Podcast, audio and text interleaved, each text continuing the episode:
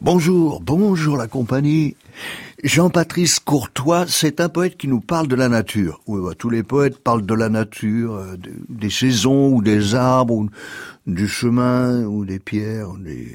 Non, mais Jean-Patrice Courtois lui parle d'un théorème de la nature.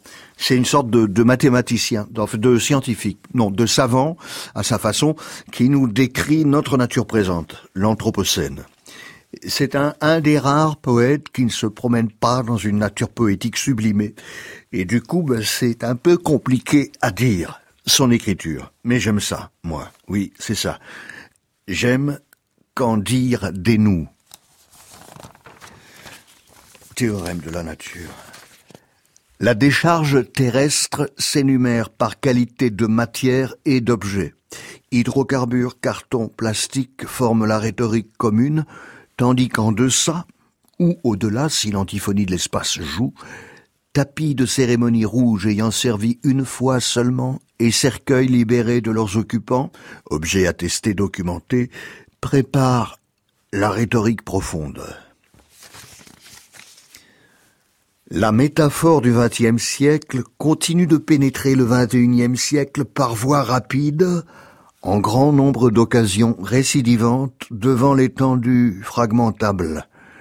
L'hémisphère nord a soudé l'horizon en chaque point de la circonférence terrestre, collant l'hémisphère sud bord à bord, collé, soudé, siamois, hémisphère de siècle, hémiplégique, tous les deux en une fois, l'ensemble peu libre génère un placenta pourtant sans commutation. Alors le futur convergent est l'antérieur du futur sans le futur.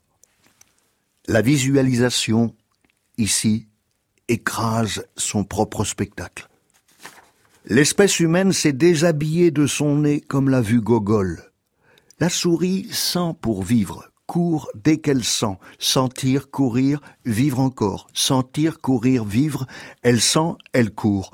Son nez sentant sauve sa vie, suite de courses. Mille exactement capteurs habitent son nez parce que le nez a par phylogénèse, c'est-à-dire moléculairement et millénairement, peur des urines prédatrices. La peur, la vie. La peur, la vie, je sens donc je vis, dit la souris cogito. Le site archaïque de la peur humaine se soutient par l'amidale moléculaire millénaire distincte par son site d'espèce, son signal d'alerte alarme dès que la chair décomposée passe le périmètre. La chair, chose ni nom, ni langue absolument, pourtant complètement non abstraite, engendre, par réflexe, une langue indirecte. Elle ne se maquille pas cette égale peur, restante du nez obligatoire.